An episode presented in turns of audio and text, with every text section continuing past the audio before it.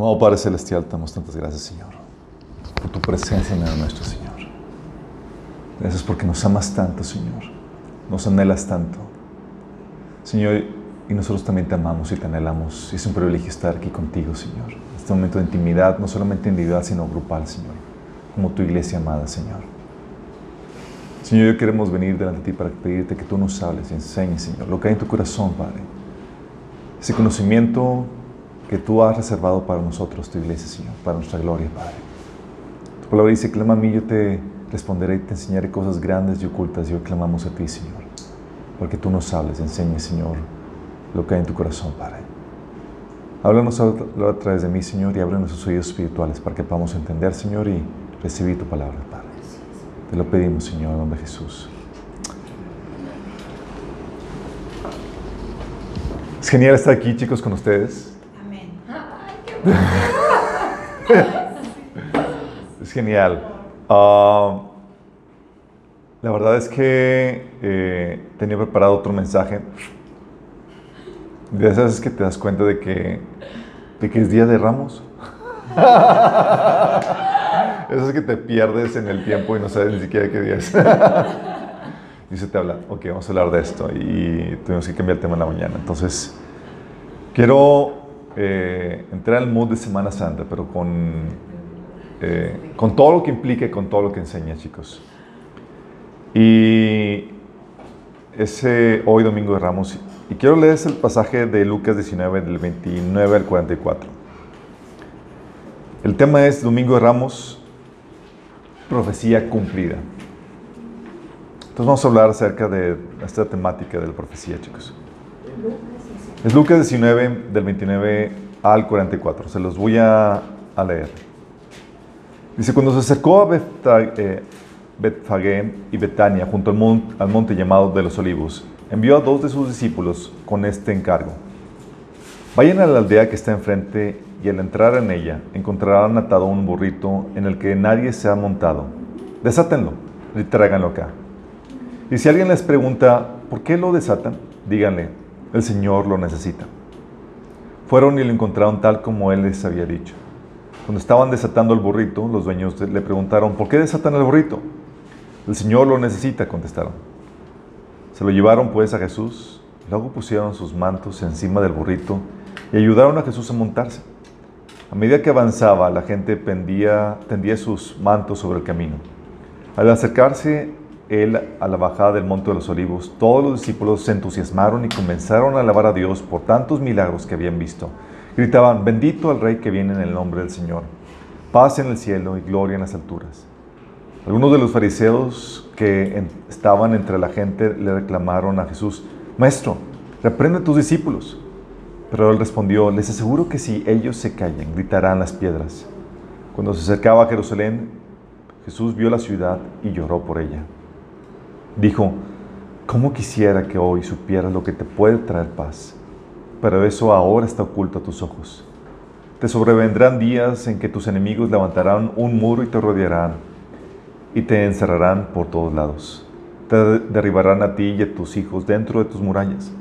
No dejarán ni una piedra sobre otra porque no reconociste el tiempo en que Dios vino a salvarte. Qué fuerte. Estamos hablando de ya los últimos días de Jesús, su ministerio aquí en la tierra.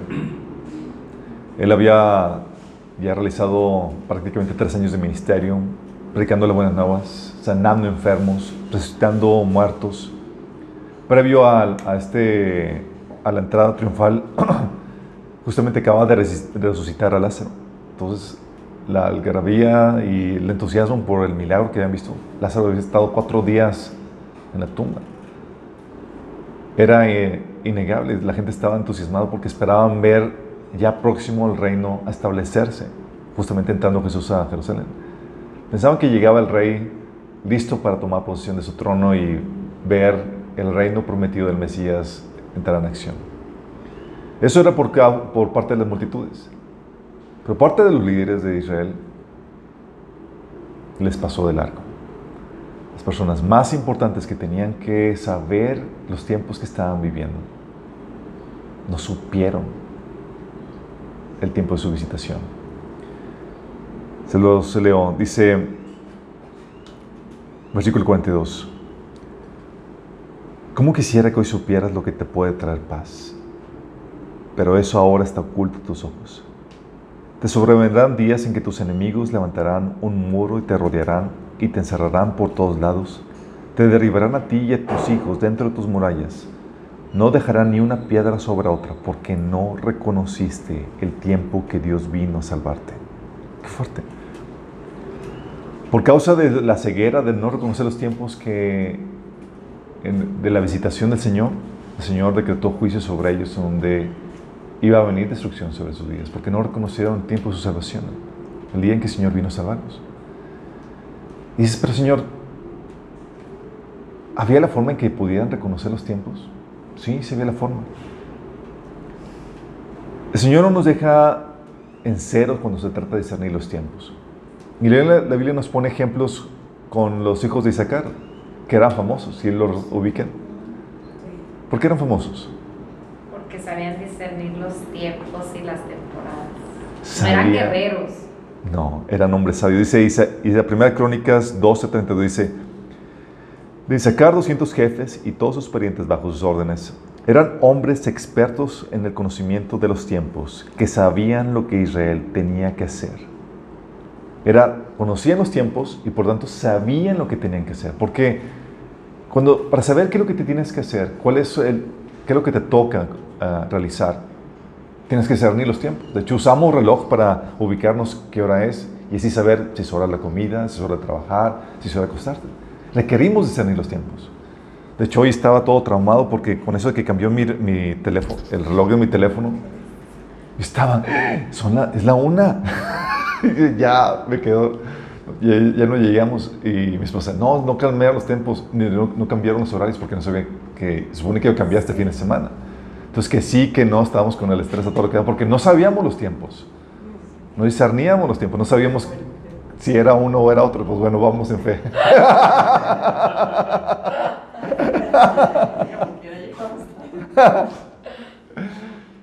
Pero es importante, es vital saber los tiempos para saber qué te toca hacer, cómo tienes que vivir.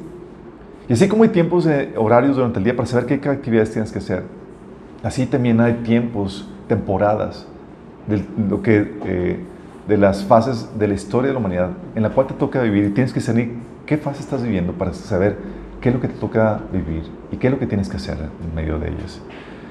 Y ellos tenían la información necesaria para discernir los tiempos. Ellos tenían la profecía bíblica. Ellos habían visto un montón de pasajes que Jesús había cumplido. Cuando comenzó Jesús su ministerio, uno de los primeros pasajes que era una señal enorme para discernir el tiempo que Jesús, eh, el tiempo de la visitación del Señor, fue cuando leyó Isaías 61. En Lucas 4, Jesús comienza su ministerio empezando a leer ese pasaje donde dice que el Espíritu de Dios está sobre mí, por cuanto me ha enviado para predicar buenas nuevas a los pobres, a vendar a los quebrantados de corazón, y todo ese pasaje. Y el Señor dice, el día de hoy se cumplió esta profecía. Se pusieron histéricos y lo sacan de la sinagoga para, para tirarlo al barranco que, había en ese, pueblo. Y así con, ese pasaje que daba inauguración a su ministerio y hablando, dando señales claras de los tiempos que estaban viviendo, así empezó el Señor a cumplir un montón de profecías. En su vida en su ministerio Jesús cumplió más de 300 profecías del Antiguo Testamento. Y una de las más impresionantes fue la que se cumplió el domingo de Ramos. Sí, ese día cuando Jesús estaba entrando montado en un pollino, en un hijo de, de asno, Jesús estaba cumpliendo la profecía bíblica. Dice la Biblia en Zacarías 9:9, Alégrate mucho, hija de Sión, da voces de júbilo, hija de Jerusalén He aquí tu rey vendrá a ti justo y salvador, humilde y cabalgando sobre un asno, sobre un pollino, hijo de asna. Esta profecía, donde habla de que el rey Mesías iba a entrar a Jerusalén montado en un asno, manso, humilde, se estaba cumpliendo ese día. Y no solamente eso, chicos. También tenía la profecía de Daniel que profetizaba ¿qué día iba a cumplirse esta profecía? Daniel en el capítulo 9, cuando estaba orando, confesando los pecados del pueblo de Israel, al darse cuenta, porque discernía los tiempos, que de acuerdo al profeta Jeremías, el castigo de, Israel sobre, el castigo de Dios sobre Israel iba a durar 70 años de cautividad babilónica. Al leer este Jeremías, el libro de eh, Daniel, el libro de Jeremías, se da cuenta que los 70 años se habían cumplido. Y empieza a orar confesando los pecados de Dios, los pecados de Israel a Dios, y le pide al Señor que cumpla su tiempo, que ya libere el pueblo de Israel. Y empieza a interceder confesando los pecados de su pueblo de Israel al Señor. Y en esto se aparece el ángel Gabriel. Y le empieza a dar conocimiento acerca del futuro. Y da una profecía muy interesante. Y le empieza a dar todo el plan, la agenda de Dios para el pueblo, para el pueblo de Israel. En Daniel 9, del 24 al 27, en la versión Reina Valera Contemporánea, se los leo, dice, se le ha concedido a tu pueblo y a la santa ciudad un plazo de 70 semanas. Y cuando habla de 70 semanas, en el original es 77. Hay semanas de años, de días y demás, porque está hablando un conjunto de 77. Es un plazo de 70 semanas o 77 para poner fin a sus pecados y transgresiones para que espíen su iniquidad y establezcan la justicia de manera perdurable, y para que señen la visión y la profecía y unjan al santo de los santos. Así que debes saber y entender que desde que se emitió la orden para restaurar y edificar a Jerusalén, y hasta que llegue el Mesías príncipe, transcurrirán siete semanas y sesenta y dos semanas. O sea, siete siete y sesenta y dos conjuntos de siete. Más, eh, luego se volverá a reconstruir la, muralla, la, plaza y la muralla. Serán tiempos angustiosos. Después de los 62 semanas, se le quitará la vida al Mesías sin que él tenga, sin que él intervenga en esto. Y el pueblo de un príncipe que está por venir destruirá la ciudad y el santuario. El fin vendrá con inundación y habrá destrucción hasta que la guerra termine. Durante una semana ese príncipe confirmará su pacto con muchos, pero a la mitad de la semana suspenderá los sacrificios y las ofrendas. Después de muchas cosas repugnantes, vendrá el destructor hasta que llegue el fin y caiga sobre el, desolador lo que está determinado que, le sobrevenga. Aunque parece que habla en chino cuando leo este pasaje. Dices, ¿what? Déjame explicarles un poquito acerca de esto. En el versículo 25 dice, le dice el ángel Gabriel a Daniel que siete conjuntos de siete más 62 conjuntos de 7, desde el momento que se dé la orden de reconstruir Jerusalén hasta que venga el príncipe Mesías.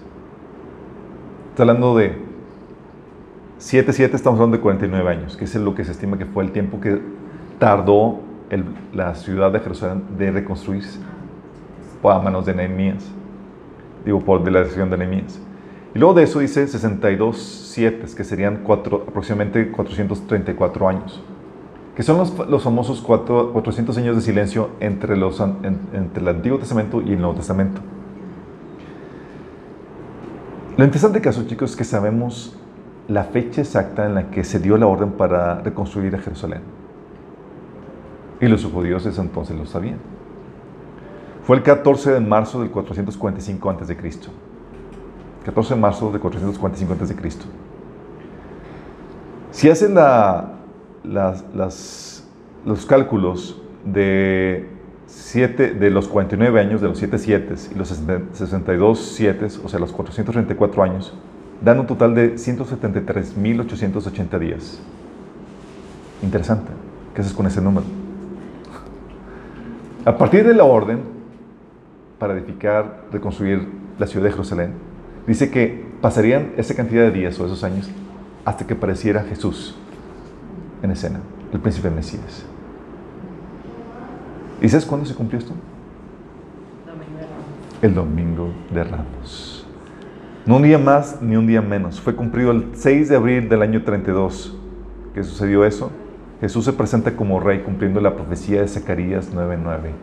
Jesús montando sobre un burrito entrando a Jerusalén, presentándose como el Mesías prometido. Jesús ya había sido, ya se había tratado de aclamar anteriormente como rey. Tú ves en Juan capítulo 6 que Jesús lo habían querido ser rey el pueblo de Israel después de que habían alimentado eh, a miles de personas. Y Jesús se tenía que apartar y esconder. Cada vez que querían hacerlo rey, él se apartaba y se escondía y no quería eso porque no era el momento correcto para que lo aclamaran como rey. Pero aquí dejó, dejó que lo aclamaran como rey, incluso citando un salmo que era un salmo mesiánico, referente al Mesías. Y cuando dice, hey, dile a la gente, a tus seguidores que se callen, Jesús dijo, no, no se van a callar. La profecía se tiene que cumplir. Y tan exacto es que si no hay nadie que clame, las piedras van a clamar en cumplimiento de la profecía. Jesús esperaba que el pueblo de Israel reconociera el cumplimiento de la profecía que estaban viendo delante de sus ojos. Pero no, no lo reconocieron. Y entonces decretó juicio, ceguera espiritual por no discernir los tiempos de su visitación. Qué fuerte, ¿no? Versículo 26 de Daniel capítulo 9 nos habla que el, cómo se, cumplió esa profecía. También dice, después de ese periodo de 62 conjuntos de siete, matarán al Mesías sin que parezca haber logrado nada. Y surgirá un gobernante cuyos ejércitos destruirán la ciudad y el templo. Y pasados los 62 conjuntos de siete, sí se presentó el Mesías, pero también se le quitó la vida. Sí, y también, incumpliendo esa profecía, fue destruida la ciudad y el templo. Por un pueblo de un príncipe que va a venir. Y ese príncipe es el anticristo. Entonces le quita la vida al Mesías después de las 62 semanas y destruye la ciudad y el templo en el año 70, cumpliendo tal cual la profecía que se le había dado al profeta Daniel. ¿Todo por qué? Porque no reconocieron el tiempo de su regreso el tiempo de su visitación. Ellos no reconocían su venida, no reconocían los tiempos. Y lamentablemente así está la mayoría de la iglesia. La Biblia no solamente ha dado profecías para el Antiguo Testamento o para el tiempo de Jesús, chicos. Por cada profecía que Jesús cumplió, dejó ocho profecías pendientes por cumplir, que son para nuestro tiempo. Nada más imagínate. La mayoría de las profecías que están por cumplirse son para nuestra generación.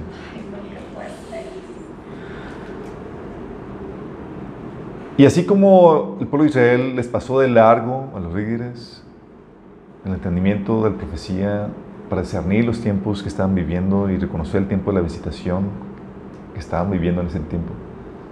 Así pasa hoy en día. La Biblia te habla te da ejemplo, un ejemplo eh, de, una iglesia que no supo discernir los tiempos y de otra que sí supo discernir los tiempos. Tienes a la iglesia de Sardis, que el Señor le, da una advertencia muy solemne. La iglesia de Sardis es una iglesia a la que Jesús le escribió una carta en Apocalipsis 3, del 1 al 3. No le escribió, le dictó una carta al apóstol Juan. Le dice, Escribe el ángel de la iglesia de Sardis. El que tiene los siete espíritus de Dios y las siete estrellas dice, yo conozco tus obras, que tienes nombre de que vives y estás muerto. Sé vigilante y afirma las otras cosas que están por morir, porque no he hallado tus obras perfectas delante de Dios.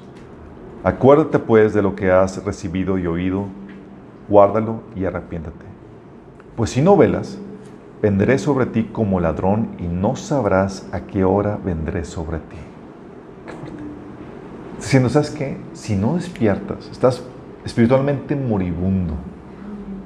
Si no despiertas, voy a caer sobre ti como ladrón y no vas a saber la hora en que va a suceder eso.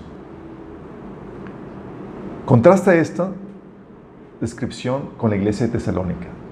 Pablo le escribe a la iglesia de Tesalónica en 1 Tesalonicenses 5, del 1 al 5, y le dice, Ahora bien, hermanos, ustedes no necesitan que se les escriba acerca de, tiempos y de fechas, porque ya saben que el día del Señor llegará como ladrón en la noche.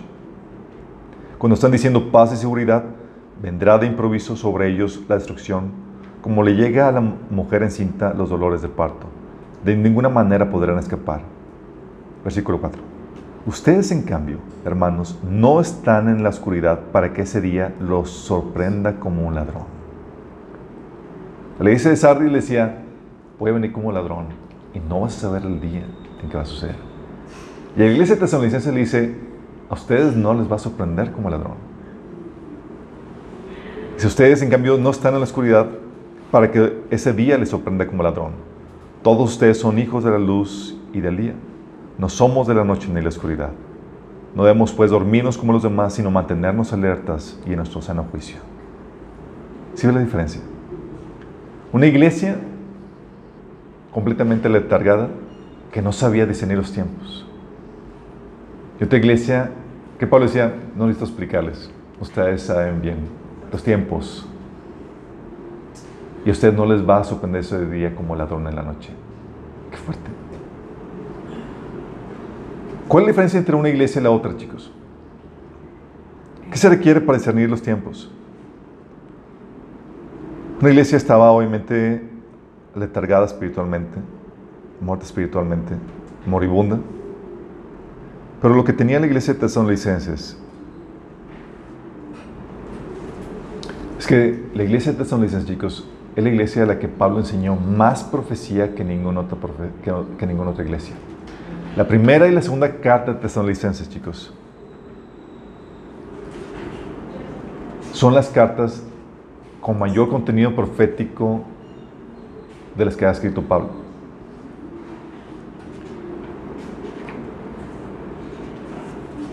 ¿Podemos discernir los tiempos? Claro. Fíjate lo que dice Jesús en Lucas 12, del 54 al 56.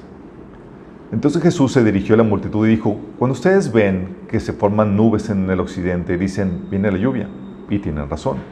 Cuando sopla viento del sur y dicen, hoy será un día de mucho calor, y así sucede. Necios. Saben interpretar las señales del clima en la tierra y en los cielos, pero no saben interpretar los tiempos presentes. Fíjate cómo le está reclamando a su audiencia de que el ser humano tiene la capacidad de interpretar los tiempos, de discernir los tiempos. Dios no nos deja en blanco. Y tenemos la responsabilidad de hacerlo. ¿Qué se requiere para interpretar los tiempos? Hay dos cosas que requieres para interpretar los tiempos que estás viviendo. Uno, profecía, conocimiento de la profecía bíblica. Y dos, conocimiento de las noticias actuales que saber qué está sucediendo alrededor tuyo. Con respecto al conocimiento de la profecía bíblica, Jesús después en Lucas 21, cuando está dando todo su discurso profético de lo que va a suceder y demás, hacia finales de ese discurso dice, por tanto, cuando todas estas cosas comiencen a suceder, pónganse de pie, levanten la mirada, porque la salvación está cerca. Y da la señal y dice, ¿ves todo esto? Ok, te lo estoy diciendo para que hicieran los tiempos y sepas cuándo está el tiempo de mi regreso. Tú puedes saber lo que está sucediendo, lo que, eh, qué tiempo estás viviendo, porque el Señor ya te da antemano conocimiento de la profecía bíblica. Pero también necesitas el conocimiento de las noticias actuales. ¿Qué está sucediendo a nuestro alrededor que sea relevante para discernir los tiempos en los que estamos viviendo? ¿Qué está sucediendo actualmente? Pero todas esas noticias a la luz del conocimiento profético.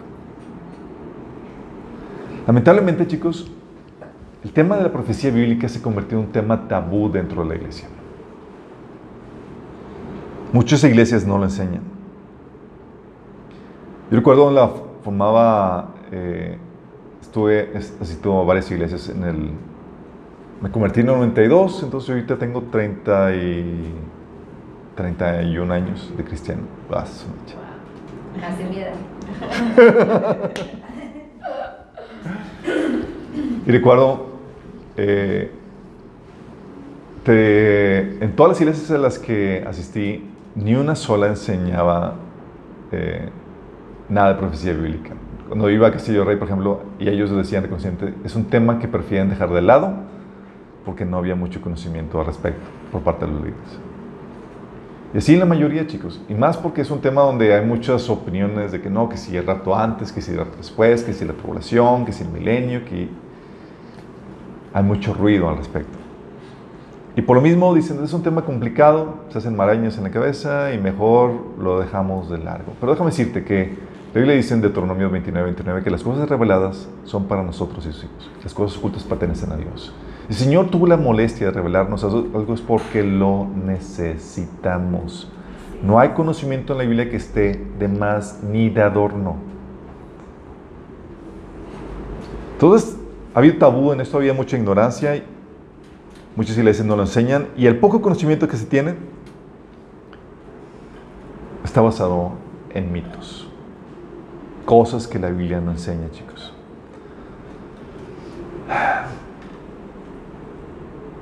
¿Puedo darles un sondeo? ¿Cuántos de aquí llevan más de cinco años de cristianos? ¿Diez? ok, la mayoría son baby tantos. Ok. ¿Dos años, tres años? Ok, estamos en ese rango. bueno, tal vez no estén conscientes de eso. Pero la mayoría de las iglesias en México y al nivel del mundo esperan un gran avivamiento previo a nuestra partida con el Señor. No sé si lo han llegado a escuchar. Sí, ya de moda. Está de moda, claro, ¿verdad? De moda. ¿Sabían ustedes que no tiene ningún fundamento bíblico?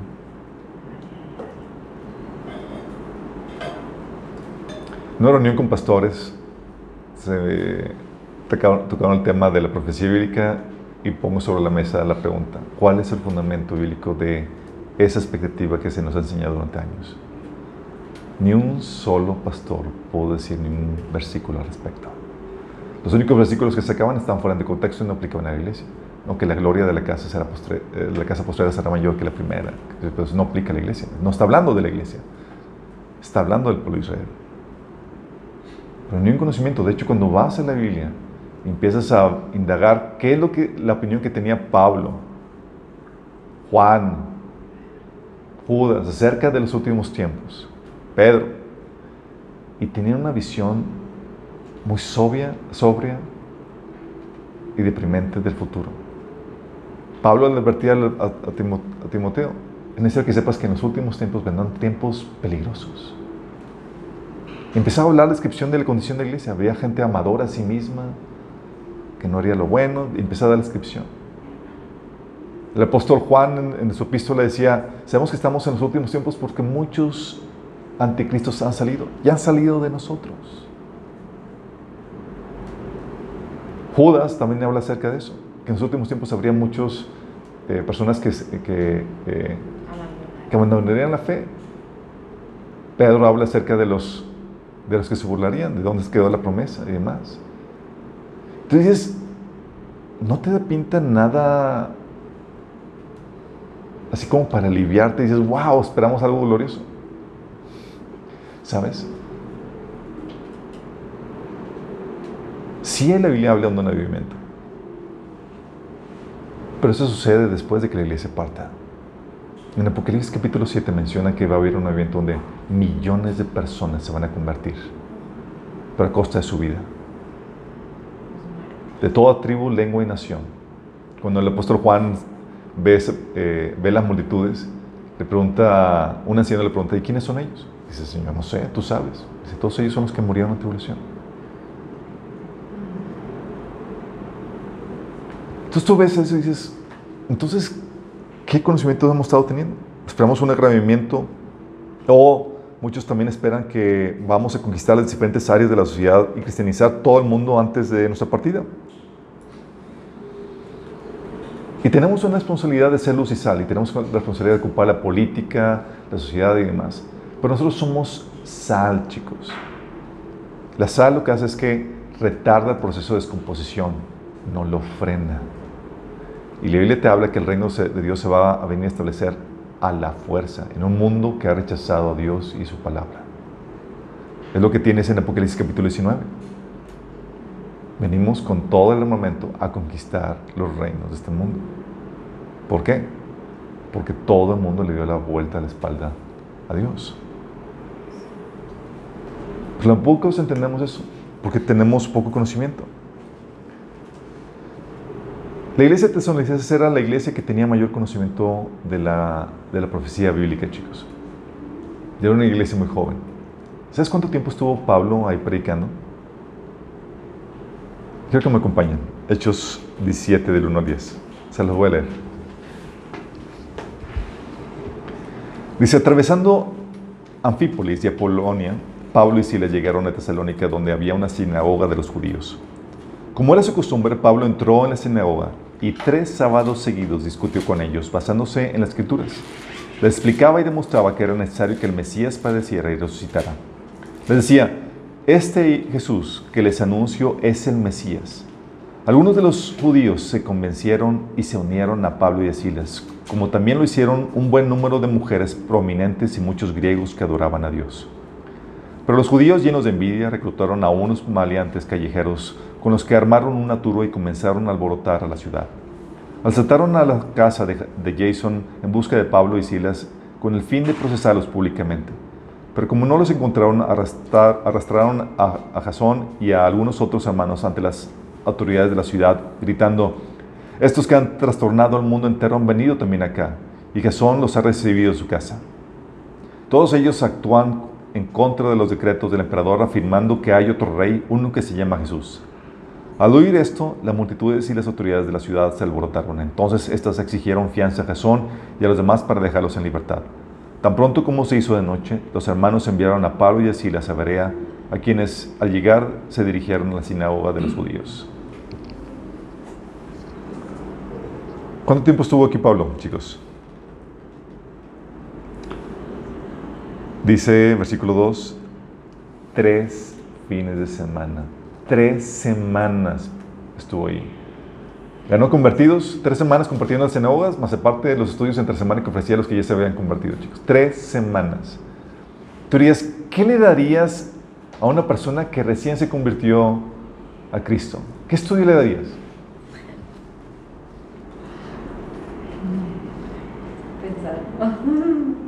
¿Sabes de qué le habló Pablo? Pura profecía bíblica. Fíjate lo que dice 2 Tesalónica 2 del 1 al 5. Dice, ahora bien hermanos, en cuanto a la venida de nuestro Señor Jesucristo y a nuestra reunión con Él, les pedimos que no pierdan la cabeza ni se alarmen por ciertas profecías, ni por mensajes orales o escritos supuestamente nuestros, que digan, ya llegó el día del Señor no se dejan engañar de ninguna manera porque, nuestro, porque primero tiene que llegar la rebelión contra Dios y manifestarse el hijo de maldad, el destructor por naturaleza. Este, es, este supone y se levanta contra todo lo que lleva el nombre de Dios o es objeto de adoración hasta el punto de adueñarse del templo de Dios y pretenderse de Dios. Versículo 5. ¿No recuerdan que ya les había hablado de esto cuando estaba con ustedes?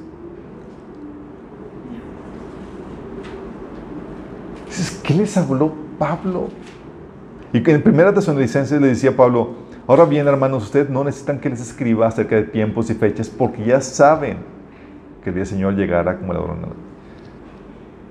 Primera Tesalonicenses, segunda Tesalonicenses, muestran claramente que los de Tesalonicenses habían aprendido todo cuanto necesitaban de la profecía del Señor, porque Pablo en esas tres semanas les habló profecía bíblica, chicos.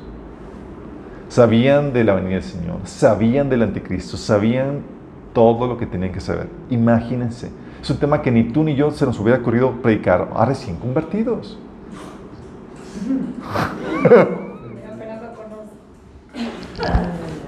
Dices, ¿por qué haría eso Pablo? Porque es un tema que te previene y te prepara para que sepas ¿Qué va a suceder en los tiempos que nos toca vivir? Sepas qué hacer y también que tu fe no flaquee. En Juan capítulo 16, Pablo empieza, Jesús le empieza a decir a los apóstoles que iban a ser perseguidos por los judíos, los iban a llevar a las sinagogas, iban a ser odiados por todo el mundo, bla, bla. Y Jesús les dice en, el versículo 1, les dice, todo esto se los he dicho para que no pierdan la fe. Dice, todo eso les he dicho para que no flaquee su fe. Porque cuando uno sabe lo que pasa, lo que está por suceder, y ves que, oye, persecución, problemáticas aquí allá, dices, ¿qué pasa? Señor no se abandonó. Y el Señor está fríamente calculado. Dios sigue teniendo el control. Imagínate, si Jesús no les hubiera dicho lo que iba a suceder con los discípulos, Oye, van a ser perseguidos, se los van a llevar a las sinagogas y demás. Y les toca eso y dices, ¿qué pasó, Señor? Nos abandonó. Nos has dejado, nos has entregado a los enemigos. Pero cuando, como los discípulos sabían, decían, no, el Señor nos advirtió. Esto está dentro de la soberana voluntad de Dios y estamos viviendo lo que Dios previno que íbamos a estar viviendo. Y los advirtió. De hecho, gracias a que Pablo le enseñó a la iglesia de Tesalonicenses profecía bíblica, chicos, ellos pudieron soportar la terrible persecución que sobrevino eh, a sus vidas.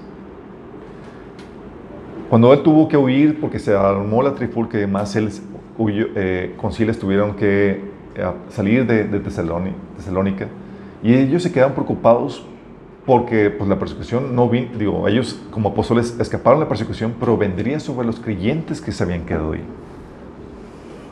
Y estaba Pablo en primera Tesalónica, tú ves que estaba la carta de Pablo escribiendo su preocupación de si habrán sobrevivido o no la persecución que, les, que sobrevino.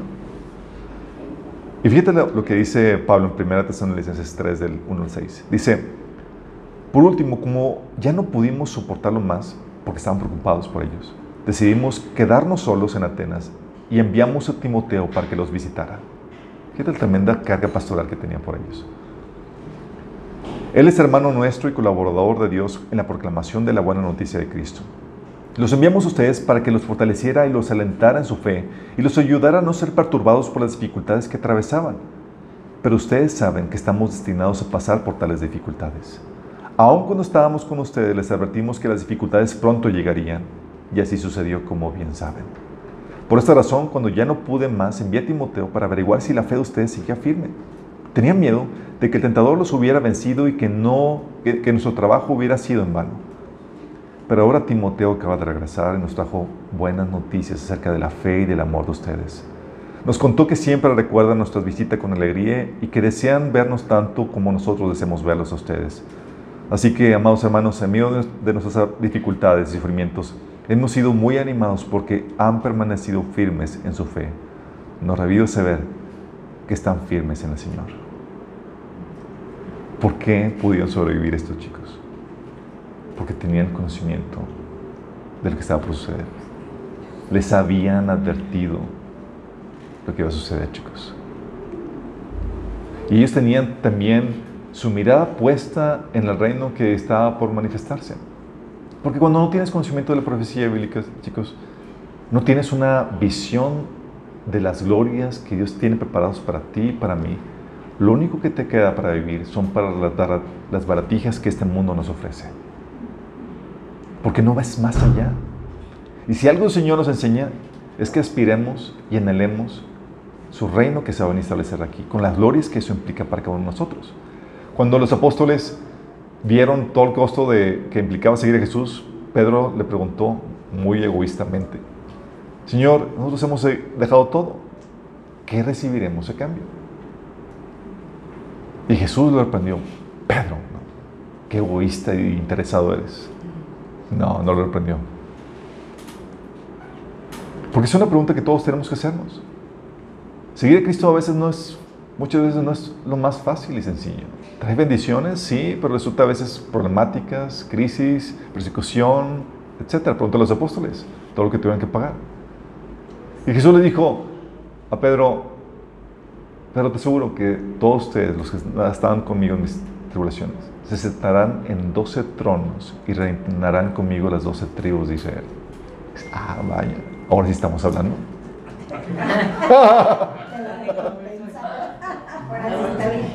Ahora sí.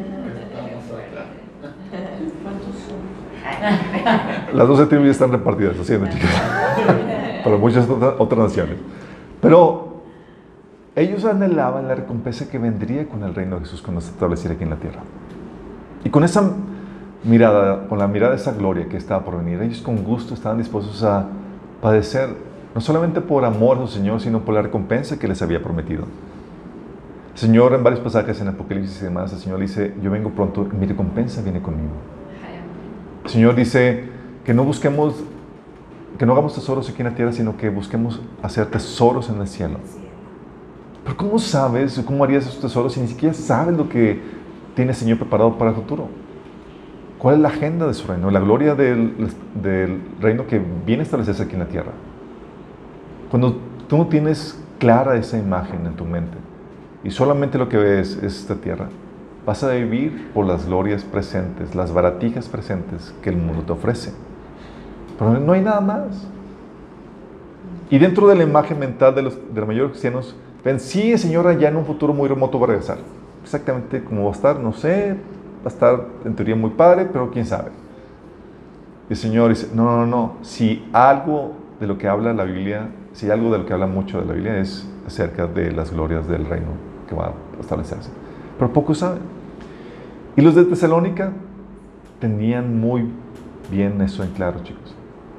Al punto de que están dispuestos a padecer persecución, a que los mojaran de sus bienes, a que los maltrataran, porque decían, vale la pena lo que el Señor nos ofrece. Ellos sabían que les tocaba padecer eso. Y hay cosas terribles que también que, que la Biblia profetiza que van a suceder. Nada más imagínate, ¿qué tanto era la carga de Pablo por su amado discípulo Timoteo que le dice Pablo desde la cárcel? Timoteo, es necesario que entiendas que van a venir tiempos peligrosos. Y empieza una descripción eh, fuerte, deprimente de la condición espiritual en la que estaría la iglesia. ¿Por qué crees que Pablo les, le diría eso a Timoteo? ¿Quería desanimarlo? No, no quería desanimarlo. Quería que adquiriera fe en medio del terrible panorama que él iba a estar enfrentando. Era, hey, prepárate. Sí, tienes que preparar tu corazón para lo que te vas a enfrentar. Es parte de la agenda, es parte de lo que va a suceder. No que no te sorprenda cuando, cuando venga y suceda eso.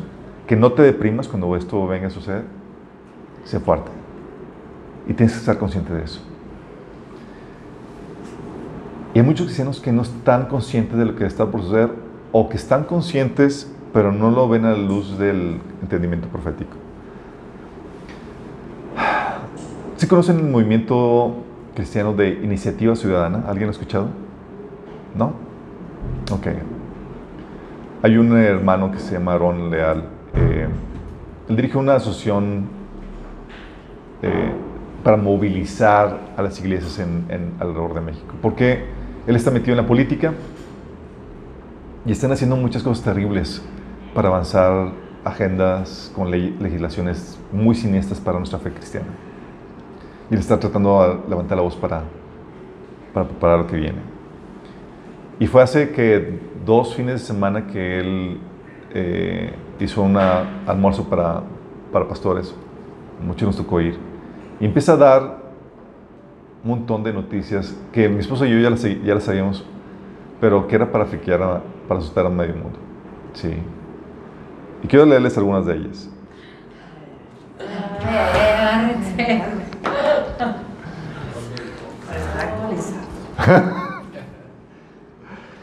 ¿Sabes? En el 2021, el Tribunal Electoral Judicial sentenció a cinco ministros de culto por pedir a sus feligreses que oraran y que no votaran por quienes promueven el aborto. Eso fue hace dos años, chicos.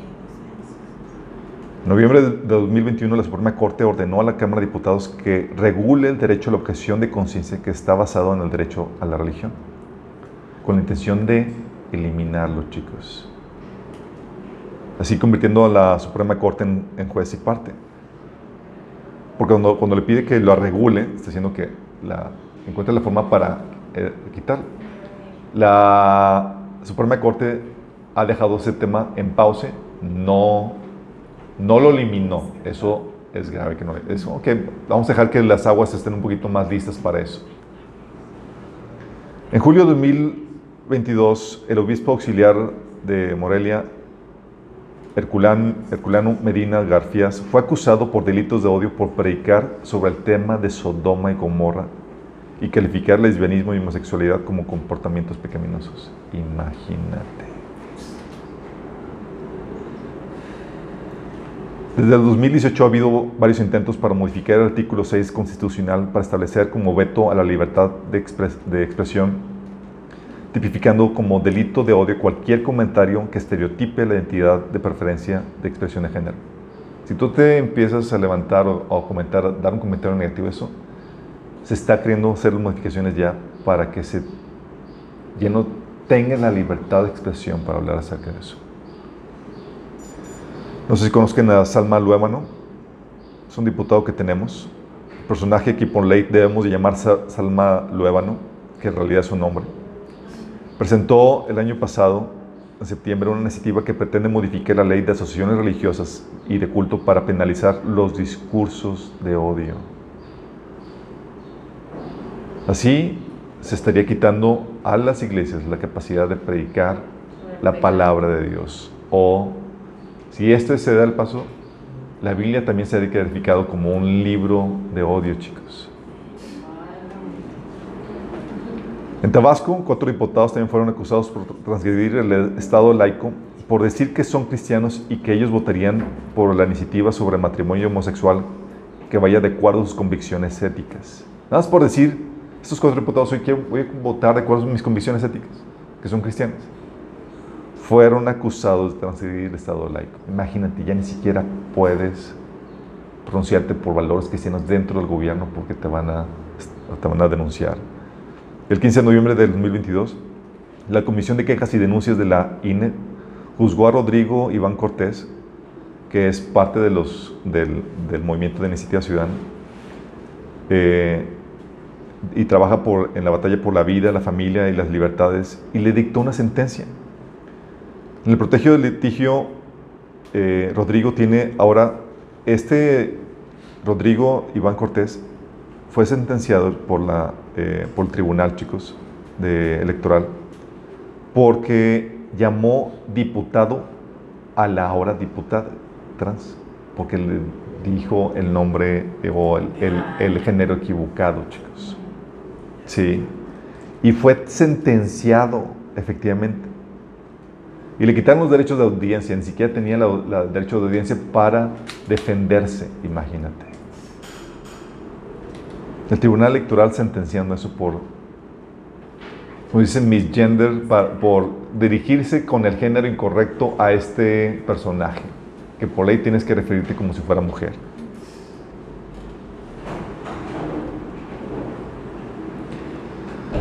También a finales de este año pasado, la Suprema Corte de Justicia anunció el 9 de noviembre que se pronunciaría si es constitucional o no que edificios de gobierno o con dinero público se instalen nacimientos o cualquier símbolo religioso cristiano. Si supieron ese episodio, ¿no? De que estaban tratando, no supieron.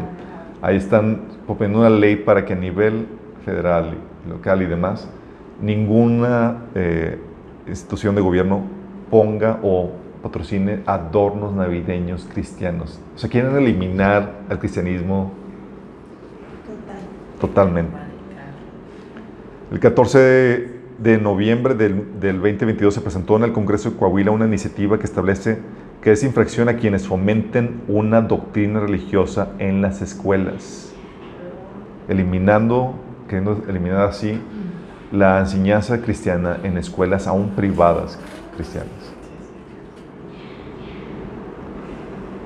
El 14 de marzo, también de manera supresiva, el PRI, juntamente con Morena y sus aliados, votaron una nueva ley por el Código Civil que elimina la distinción de sexo por, eh, por el género, con lo que deja a la indefensión a los recién nacidos porque no, porque no se le da una autoridad médica facultada que determine su identidad biológica, sino que la determinación viene de, de, de sus padres o de un juez que les ascriba un género y que puede ser modificado posteriormente. O sea, ya no vas a poder poner en, tu, en el acta de nacimiento si es niño o niña. Es algo que se va a poder modificar a placer. Y eso está muy fuerte porque obliga a que, porque es necesario distinguir si eres hombre o mujer, para muchos aspectos. Y eso obliga a la, para la recolección de los datos biométricos en los identificadores, en las tarjetas y más, que las, las tarjetas de identificación va a tener que añadirse eso ahí recolectando tus datos biométricos para un montón de, de, asuntos, lo cual generaría aún más control. Ya lo están haciendo. Exactamente. También están tratando, hubo otra iniciativa que están proponiendo de que para ser pastor tienes que tener por lo menos un título de teología y consejería familiar. Es toda ahorita iniciativa. De hecho, esta iniciativa primero se puso aquí en Nuevo León por medio de un pastor aquí en la localidad que no sabe realmente nada que, que ver con eso. Pero para hacerlo más interesante también, en Guadalajara están preparándose para celebrar en noviembre del 11 al 23 de este año los Gay Games. 4 mil millones invertidos para celebrar en Guadalajara Juegos Olímpicos Games, digo, eh, gays, y convertir así en Guadalajara en la capital gay del mundo.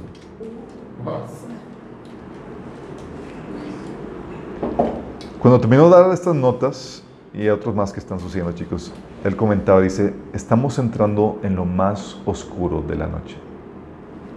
Pues sí. Entonces, Tú ves eso y eso es solamente una pequeña brebaje de noticias aquí en México. Alrededor del mundo, chicos, están sucediendo tantas cosas, tantas cosas tan relevantes, tan cruciales a la luz del conocimiento profético, que es para alertarnos, saber qué tenemos que hacer. ¿Qué hace el conocimiento profético? Cuando disiernes en los tiempos que estamos viviendo y demás, nosotros en nuestra generación,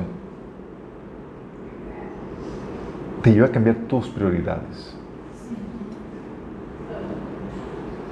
Porque mientras que estás ahí preocupado por tus sueños de grandeza o tus sueños personales y demás, cuando sabes que el Señor está pronto por venir y sabes que te va a pedir cuentas por lo que te ha dado, los dones que te ha dado, es como que dices, ¿qué he hecho para el Señor? En la torre y acerca de su venida y no he hecho lo que me ha encomendado. Te ayuda a establecer prioridades. También te ayuda a desarraigarte de este mundo. Sí es cierto, no sabemos con certeza la venida del Señor. Y eso nos obliga a ser bien administrados. Porque cuando Pablo le decía a la iglesia de Tesalonicenses que este día no nos va a tocar como de, de sorpresa, como ladrón en la noche, eso no significa que sepamos el día exacto. Es como el parto, un embarazo con un parto natural. Tú sabes que estás en la víspera de ver nacer a tu pequeño, pero no sabes el día ni la hora. Es exactamente lo mismo. ¿Y qué hace eso? Como no sabes el día ni la hora, te tienes que seguir bien administrando. Y si supieras cuándo sucede, cuánto no sacaríamos un préstamo sabiendo que no lo vamos a pagar. Cuánto nos, nos embarcaríamos en tantas cosas que sacándole provecho a ese conocimiento. Pero Dios sabía en nuestros corazones. Dijo, no, si les di todo este conocimiento, se, se van a des- deschongar. El Señor nos deja que en estado de incertidumbre para que seamos bien administrados. Sigamos planeando, haciendo cosas. Pero también el suficiente conocimiento para que sepas que su venida está cerca, para que tu corazón se desarraigue, para que tengas un pie ya fuera de este mundo, listo para partir con el Señor, listo para decir bye, bye. Aquí estoy. Aquí, Señor, no me dejes. Creo que eso es increíble para tener un corazón. Él nos llama a no tener corazones afanados. Exactamente. Y siento que eso es una llave para vivir desafanados de, de lo que nos rodea día a día. Exactamente. Eso te... El mundo quiere atrapar tu corazón y, y, y jalarlo. Pero cuando tienes esto y dices, ya estás con una pie de, eh, en la puerta de salida, sabes que corazón ya está a punto de partir. De hecho, es algo que el Señor advirtió en Lucas capítulo 12 a sus discípulos. Hablando de su venida, le dijo, recuerden a la esposa de Lot dando una descripción de cómo dice el rapto que iba a aparecer la luz y que los que estén en la azotea que no bajen y demás. El Señor dijo, recuerden la esposa del hombre. Porque a haber muchos que cuando vean al Señor aparecer las nubes y la luz ahí radiando, listo para recogernos, muchos no van a decir, wow, Señor, aquí estoy listo. Van a decir, no, Señor, mi nueva casa. No, Señor, no me he casado. No, Señor, no. Sí. No he tenido. No, no digas, no. Y Señor dice, está todo de sal, órale. Qué fuerte. Porque su corazón estaba en este mundo, amando este mundo por encima de su Señor. Y ese conocimiento te ayuda a desprenderte, a cerrarte, poner claramente las prioridades donde debes de tenerlas. Cuando no, ¿qué te queda? No sabes exactamente qué va a pasar y lo único bueno que ofrece la vida es lo que tú ves aquí de forma presente. Y hay gente que me dice, es que, o sea, tengo tantos proyectos, quiero hacer esto, quiero hacer lo otro. Y, no se, y se les olvida que lo que el Señor les ha prometido es vida eterna, físicamente. Vas a vivir en su reino. Primero se va a establecer aquí en la tierra, luego nos vamos a mover en otra, a otra tierra, chicos. Y cuando dicen, tengo tantos proyectos, ¿qué vas a hacer con, qué se compara con lo que puedes hacer aquí, con lo que vas a poder hacer con una eternidad en un mundo de perfección, sin enfermedad, sin cansancio, con un cuerpo glorificado? No se compara nada. Han ido los- a las kermeses locales con los juegos aquí mecánicos y demás. Es como si tú dijeras, es que señor, me quiere llevar a Walt Disney, yo quiero ir a la kermés aquí local. Es que no conoces Walt Disney. Digo, ahorita está bien mal, pero cuestión de la diversión y demás. Pero haz tal cual. No sabes. Cualquier cosa que te pueda ofrecer en este mundo compadece, digo, palidece en comparación con las glorias que el Señor ha preparado para nosotros. Creo que, y hablo exponiéndome, creo que el problema es que realmente no estamos convencidos de, esa, de, de- de ese reino venidero. Es como, ay, sí, suena muy bonito, pero nuestra mente le cuesta abrazar esa realidad y creo que por eso no podemos avanzar en esa realidad, porque no lo podemos yo personalmente he tenido esas conversaciones con el Señor de que es que ni me lo imagino y creo que ni siquiera estoy convencida de que cómo se va a ver eso y es la incredulidad de nuestro corazón la que de alguna manera no nos permite abrazar esa verdad del Señor. Puede ser la, eh, la incredulidad o la falta de conocimiento. Dice la Biblia que cosas que ojo no vio, ni oído oyó, ni han subido al corazón del hombre, son las que ha preparado para los que le aman. Las cosas que Dios ha preparado para nosotros son gloriosas, sumamente gloriosas.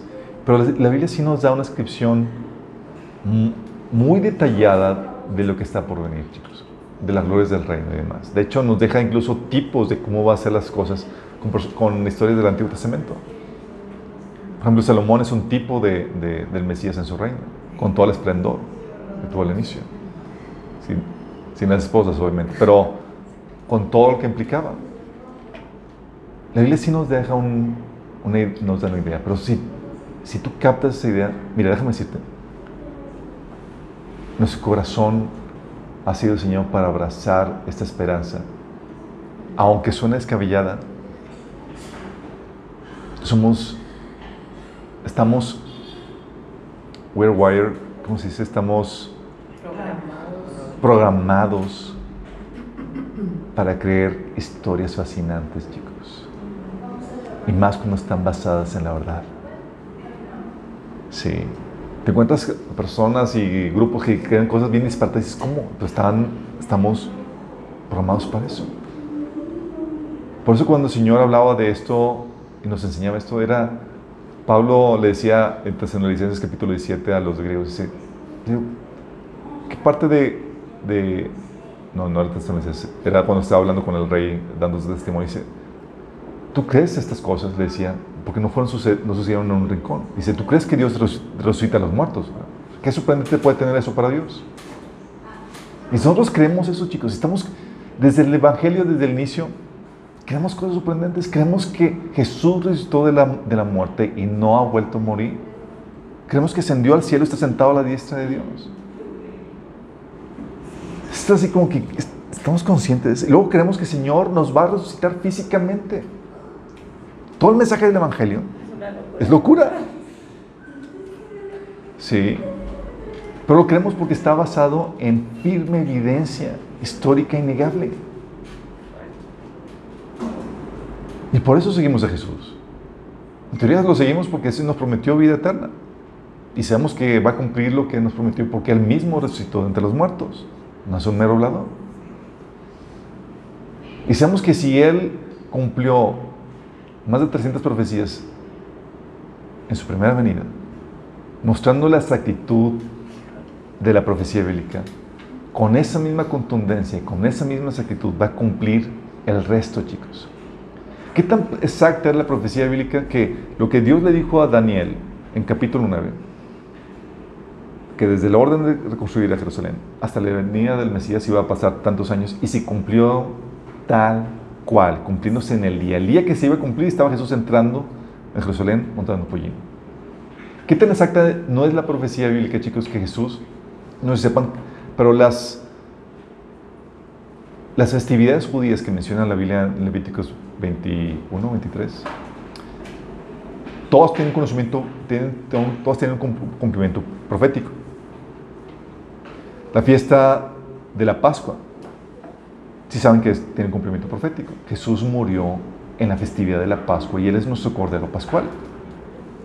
Y murió ese día de la celebración. Y lo interesante caso es que si saben que en esta celebración eh, se matan, se eh, hacen dos sacrificios, uno el sacrificio de la mañana y otro en la tarde. Jesús estaba siendo crucificado a la hora del sacrificio de la mañana, exactamente esa hora. Y a la hora que estaba dando su último era la hora del sacrificio de la tarde, cumpliendo con exactitud aún todas las señales de esa, festividad. Eso daba inicio a la festividad de los panes sin levadura, que hablaba de la obra de redención donde quita nuestro pecado, celebrando siete días. Pero después de la Pascua, el primer domingo después de la Pascua, se celebraba la festividad de los primeros frutos. ¿Y sabes qué sucedió el primer día de la semana? El domingo el día de la resurrección de Jesús, cumpliendo con exactitud la festividad de los primeros frutos. La fiesta del Pentecostés, chicos, estaba tan profetizada. Era parte de las festividades. El día del Pentecostés, que es la festividad de la primera cosecha, el Espíritu de Dios estaba derramándose sobre la iglesia y celebrando la primera cosecha de creyentes con la predicación de Pedro. Pero quedan tres festividades pendientes. Si las primeras festividades se cumplieron, las primeras cuatro festividades se cumplieron tal cual al pie de la letra, ten por seguro que se van a cumplir el resto. Falta por cumplirse la festividad de las fiestas de las trompetas, la festividad del Día de la Expiación y la festividad de los tabernáculos. Y todos tienen un cumplimiento profético, chicos. Pero no he empezado ninguna trompeta. he escuchado unos Pero ese tema de conocimiento bíblico también te lleva a que encuentres consuelo en medio de la situación. Dices, oye, se ve el panorama oscuro cuando te das cuenta de las noticias. Cuando estás actualizado con todo lo que está sucediendo, porque mucho ruido, distracción eh, y demás, mucha información y demás, pero cuando realmente sabes qué está pasando, porque ahorita, por ejemplo, ¿cuántos de aquí están conscientes, saben de la situación económica de Estados Unidos, de la inflación, hiperinflación que está por desatarse, o la guerra o el hecho de que China y, y este, Rusia ya se le van un, convenio donde van a vender eh, petróleo en, no en moneda eh, en dólares, sino en moneda china. Y que Saudi Arabia, está, eh, Arabia Saudita van a seguramente enterrar eso, dándole jaque al dólar y causando su debacle. O sea, tantas cosas son dices, y eso solamente por una pequeña pizca. Es para paniquearse a menos que tenga la profecía, el conocimiento de la profecía bíblica. Tengo un hermano que él había sido cristiano, pero conoció a Agustín Villarreal, no sé si lo conocen. ¿Conocen? Él era pastor y se apartó. Y ahora su misión es tratar de desconvertir a, medio, a, los, a los cristianos que se dejan. se me acerca a él, sí. Y pues a este hermano, que lo conocía, que era amiga de él, lo desconvirtió, lo logró desconvertir. Lo convenció. Lo convenció. Y él se metió en toda la cuestión del orden mundial y de negar noticias y todo lo que hay detrás y demás. Y, él estaba asustado con todo lo que estaba aprendiendo y, se fue deep in the rabbit hole. Este fue profundo en el en, en la madriguera ahí del conejo ahí de Alicia en el País de las Maravillas. Y se dio cuenta que Satanás es real al ver todas las cosas tan maquiavélicas que están sucediendo en el mundo. Y al darse cuenta que Satanás es real, dijo, entonces Dios es real, y volvió la fe. Dijo Dios que siempre no. Dijo Dios que siempre no. Al darse cuenta de eso, dice, bueno, que ya recuperé mi fe, perfecto. Pero ¿qué hago con ese conocimiento? Estaba paniqueadísimo porque veía lo que veía venir. Pues tíralo a la basura, todo el mugrero que, que ha- Pero es real. O sea, todas las tendencias y todo lo que estaba viendo es Es real. real. Hace que adquirió conocimiento de la profecía. Y se dio cuenta que hay paz, hay esperanza en medio de esa situación.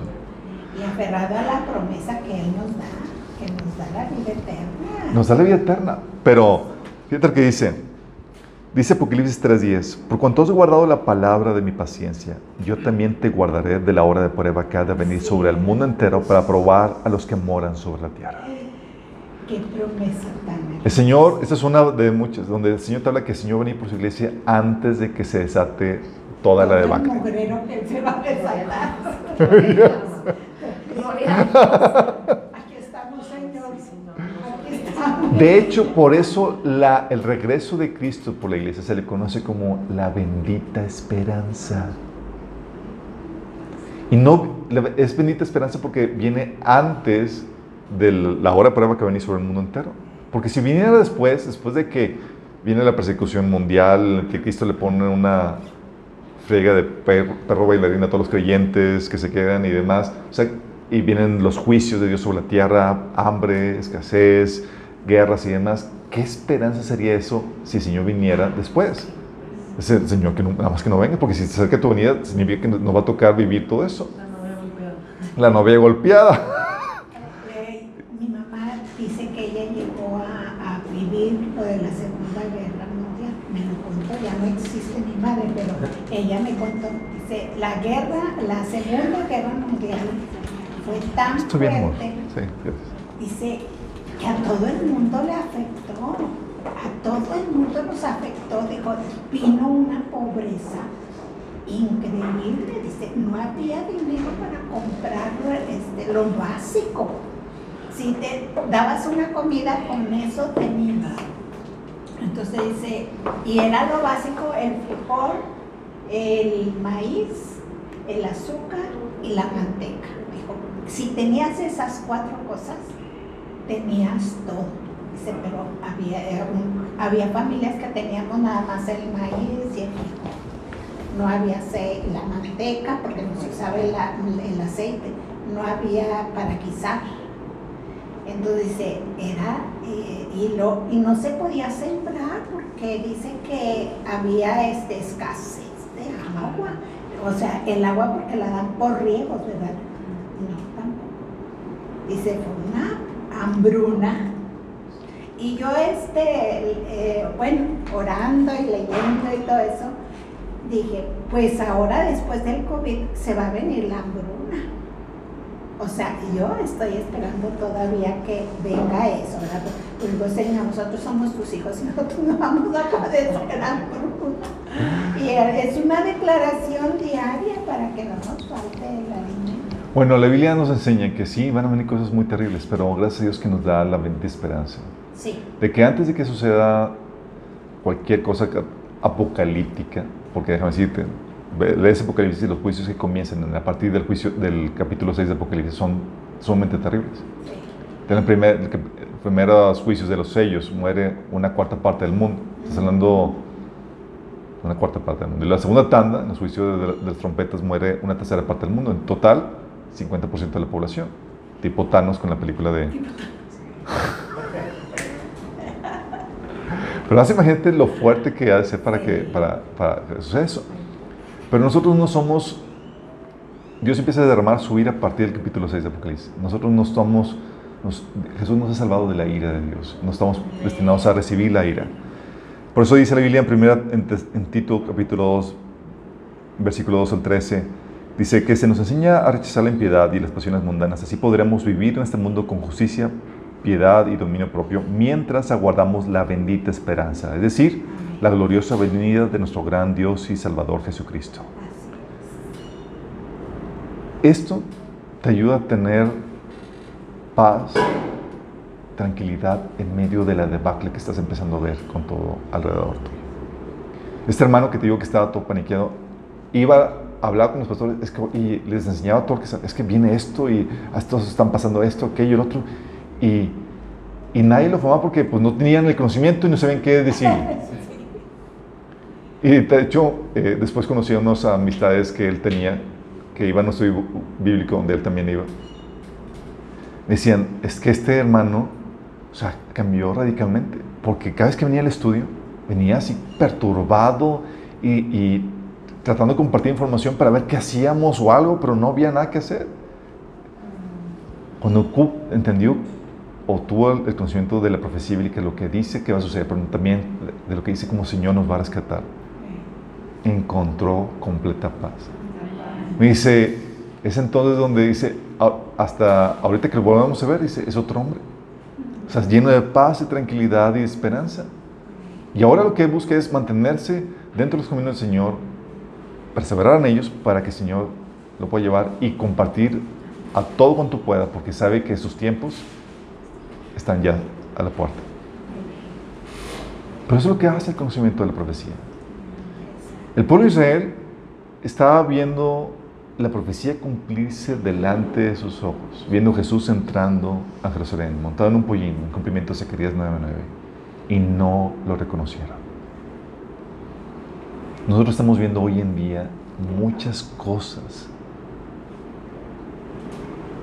que están empezando a cumplir en cumplimiento de la profecía. Y la mayoría no está consciente de eso. Y el Señor quiere alertarnos de esto. Entonces esto es un reto para que te des un clavado. Si el Señor tuvo la molestia de enseñarte, de, revelarte el conocimiento profético, no es para adorno, es porque lo estamos requiriendo, lo vamos a requerir. Y hay muchas cosas, chicos, que fueron selladas. Dios le dijo a Daniel, sella esto porque no es para ti, sino para los tiempos del fin. Muchas cosas que ellos no entendían que nosotros estamos empezando a entender de cuál el contexto que estamos viendo. dices, wow, por fin entendemos a qué servía esto. Por lo que estamos viendo que está sucediendo. Dices, ¿a esto se refería? Sí. Y tú debes saber qué onda con eso. Porque tú no quieres que te pase el tiempo de la visitación. Tú, cuando sabes los tiempos, sabes qué prioridades debes tomar y sabes qué cosas tienes que hacer. Entonces, yo quiero invitarte a que le des un clavado a este conocimiento de la profecía bíblica. Hay muchos recursos en internet. Nosotros tenemos un taller de 22 sesiones de profecía bíblica. apúntame. Está. Es gratuito y demás. Pero tienes que tenerlo. ¿Por qué? Porque somos la generación que va a venir el Señor, va a ver a su Señor regresar. Está las cosas poniéndose sumamente emocionantes. Y eso te va a ayudar a reconsiderar tus prioridades, saber qué hacer, saber tener el ímpetu, el para hacer lo que el Señor quiere que hagas, la emoción, sí, pero también la paz y la esperanza en medio de la situación que está por suceder, chicos. ¿Oramos? Yo quiero decir algo. Viene como confirmación a mí y una oración contestada, porque los últimos, las últimas semanas abrumada por todo lo que escuchaba y lo que el Señor me puso a hacer fue, empecé a leer un libro que habla de las profecías y de las señales que han de venir. Entonces, ahorita que vienen ustedes con esto, simplemente es confirmación de lo que Dios ha estado enseñándome.